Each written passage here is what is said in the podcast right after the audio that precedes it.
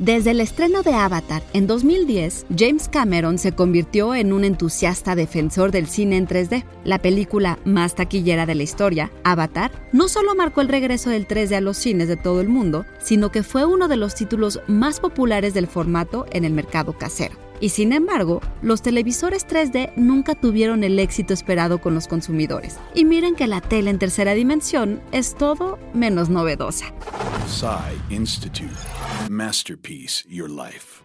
El inventor del estereoscopio fue el inglés Sir Charles Wheatstone, quien en 1838 demostró que cuando dos imágenes se ven estereoscópicamente a través de los dos ojos, el cerebro las combina, generando la percepción de profundidad. En 1851, Louis Jules Dubosc mejoró el procedimiento y para finales de la década de 1890, el pionero del cine británico, William Freeze Green, había presentado la patente para un proceso de película en 3D. El 10 de junio de 1915, Edwin Porter y William Waddell presentaban a la audiencia del Teatro Astor en la ciudad de Nueva York el anaglifo, que son imágenes capaces de producir un efecto tridimensional cuando se ven con lentes de un color diferente para cada ojo. Finalmente, en 1922, se hizo la primera proyección pública de una película 3D, The Power of Love, a la que hoy se le considera perdida.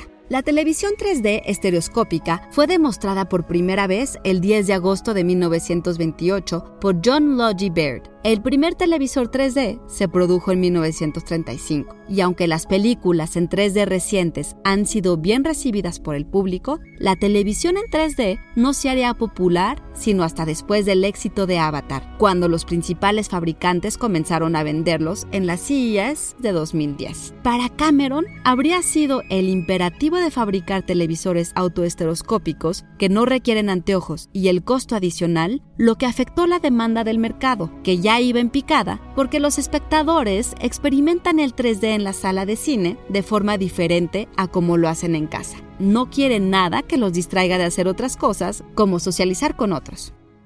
Aunque la industria se volcó al 3D autoesteroscópico con la Nintendo 3DS, era ya demasiado tarde. A fines de 2013, la cantidad de espectadores de televisión en 3D comenzó a disminuir y la producción de televisores 3D finalizó en 2016. Para 2017, la mayoría de los televisores y servicios 3D ya no estaban disponibles. Para el autoproclamado rey del mundo, el problema es que no todos son tan clavados del cine como él. No todo el mundo es un fanático del cine como yo, dice. Te sientas, te pones los anteojos y simplemente ves la película, la experiencia de las salas. Con el inminente estreno de Avatar 2, The Way of Water, falta ver si el público le da una tercera oportunidad.